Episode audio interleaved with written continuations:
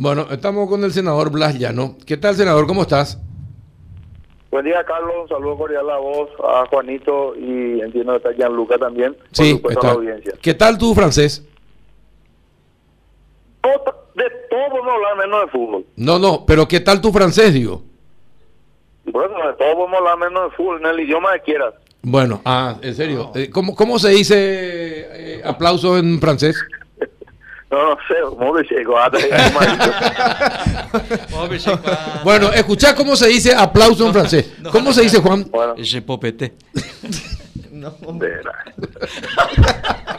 Bueno. No, es malísimo, senador. Me obligaron a decirlo. Es malísimo ¿Quién, quién fue ese? Juanito, es el chiste de Juanito. No, un chiste horrible. Pero está eh, espectacular. Espectacular. Espectacular está, sí. Bueno, Espectacular. ¿Qué hay un proyecto de ley que aboga por alternar un año la pesca de surubí y dorado? ¿Cómo es eso, senador? Y presentamos el 3 de agosto pasado, aprovechando que era el Día del Pescador Deportivo, un, un proyecto de ley que pretende eh, prohibir la extracción de las especies de surubí un año y el siguiente año eh, el dorado o viceversa, teniendo en cuenta varios factores. En primer lugar, la, la escasez ya de, de estas dos especies en nuestros ríos y en segundo lugar la bajante histórica de, de, de nuestros ríos también, en especial de nuestros ríos, los ríos más grandes que son el Paraná y el, y el Paraguay. Y teniendo en cuenta que esto afecta no solamente el tema de la navegación, el tema comercial que ustedes ya, ya conocen y saben, ¿verdad?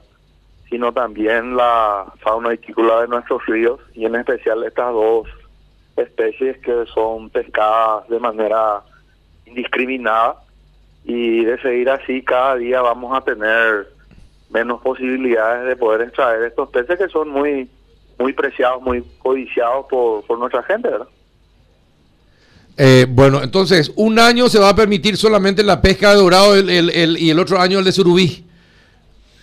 Así mismo. eh, y, ¿Y este, quién va a controlar que efect- la idea. ¿Y quién va a Pero- controlar que eso se cumpla y que los pescadores no se aviven y eh, vayan sacando de la otra especie también?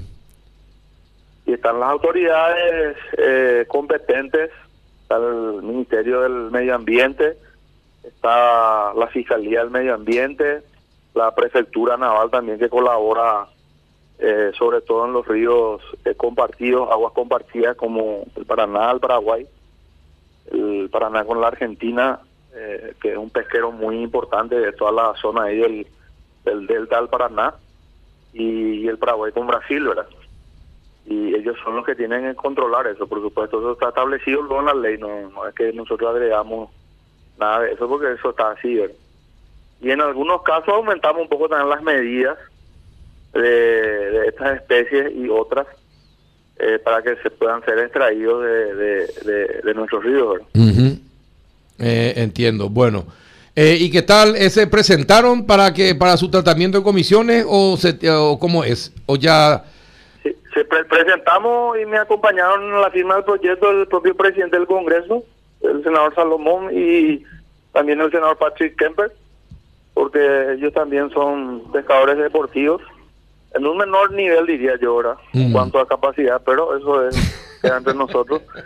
Eh, pero realmente ayer pre- hicimos una audiencia pública, hubo una muy e importante participación, creo que 30 oradores a razón de 3, 5 minutos cada uno hora, tanto pescadores deportivos, porque habilitamos una, una página para que se inscriba toda toda federación de, de caza y pesca que, que lo quiera hacer, asociaciones de pescadores, eh, asociaciones de vendedores de lombrices, en fin, una serie de personas que luego están vinculadas A eh, pesca. directamente a este tema. ¿verdad? Claro, a la pesca. Y se dio un debate, se dio un debate intenso, eh, como tiene que ser.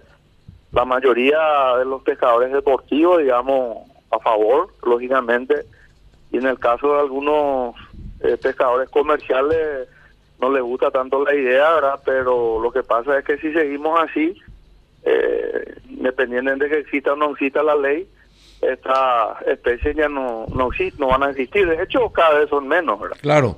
Ahora, cambiando un poco de tema, eh, Sí. Vamos al ámbito eh, político netamente. El Partido Colorado está llevando adelante su operativo cicatriz para tratar de limar las perezas ir todos juntos. El Partido Liberal va a hacer algo, puede hacer algo similar. ¿Qué opina de ese operativo cicatriz y qué podría pasar en el PLRA para zanjar las diferencias que existen entre los diferentes grupos, senador? Y los dos partidos tradicionales del, del Paraguay son partidos de masas, ¿verdad? Y conviven en su interior movimientos y sectores internos que hacen a su democracia interna. Y lógicamente que llegado el momento las diferencias que puedan existir entre los movimientos sectores internos deberían dejarse de lado y trabajar de manera institucional por el fortalecimiento del partido y que el partido tenga mayores chances de, ganar, en este caso, la mayor cantidad de municipios posible en las elecciones municipales del próximo 10 de octubre que están aquí a la vuelta de la esquina. Y, se, y se lleva adelante, se lleva adelante algo en ese sentido para limar las asperezas entre los movimientos. Pero para eso hay que tener la, la, voluntad. política mm. y hay que tener la suficiente madurez política como para hacerlo. ¿verdad? Y en el PLRA... El presidente nuestro... Te estoy contestando, Carlos. No, no, yo te iba a preguntar, en el PLRA no hay esa voluntad, senador. Sí, por supuesto, y me refiero a mi partido, ¿verdad? Ah. Eh, estoy, desarrollando la idea, ¿verdad? Pero si querés que te conteste sí y no, no, no, no hay No, no, no, no, no, quería complementar nomás, ¿no? Sí o no. Quería complementar nomás, pero está bien, en el PLRA no existe esa voluntad. No, no existe, pero no de ahora, de hace cinco años atrás, ¿verdad? O sea, no existe, es más, eh, varios periodistas, medios de comunicación le han preguntado al presidente del partido y él rechaza absolutamente esa posibilidad. Y bueno, por suerte a nivel de la dirigencia de base del Partido Liberal Radical Auténtico sí existe esa esa madurez política que te hablaba hace unos segundos y digamos en prácticamente los el 100% de los municipios hay una un trabajo conjunto de los dirigentes del partido en pos de las candidaturas del partido tanto para la intendencia y para las concejalías y en muchos lugares donde se tejieron eh, y se pudieron forjar alianzas electorales inclusive eh, no solamente dentro sino también fuera del partido como por ejemplo la de del candidato Eduardo Nakayama en, en Asunción, que corre por la lista 5, ¿verdad? pero claramente tiene el acompañamiento de todos los sectores internos del partido. ¿Por qué parece, eh, la última pregunta, porque se nos da el tiempo, ¿por qué parece que en algunos sectores del PLRA es más fácil acordar con partidos de afuera que con los movimientos internos? Y porque hay una gran mezquindad y porque no hay una visión clara de, de la de la necesidad de un acuerdo interno partidario por sobre las diferencias, ¿verdad? Entonces, para algunos referentes del partido eh, es mucho más difícil plantear un diálogo sereno, reflexivo, constructivo al interior del partido y directamente no lo hacen. No solamente que no lo hacen, sino lo rechazan de plano y entonces no cumplen realmente con su rol de, conducir a, un partido, porque cuando uno conduce a un partido y está al frente de un partido, tiene que entender de que tiene que procurar eh, tener una línea institucional, independientemente que puedan tener posiciones y visiones distintas sobre ciertos temas, pero hay objetivos en común, ¿verdad? Eh, sí. Y bueno, eso no existe. Perfecto. Senador, muchísimas gracias y un día vamos a ir a pescar con Juanito. Dale, con mucho gusto. Un, abrazo. Gracias. Dale, chao, chao.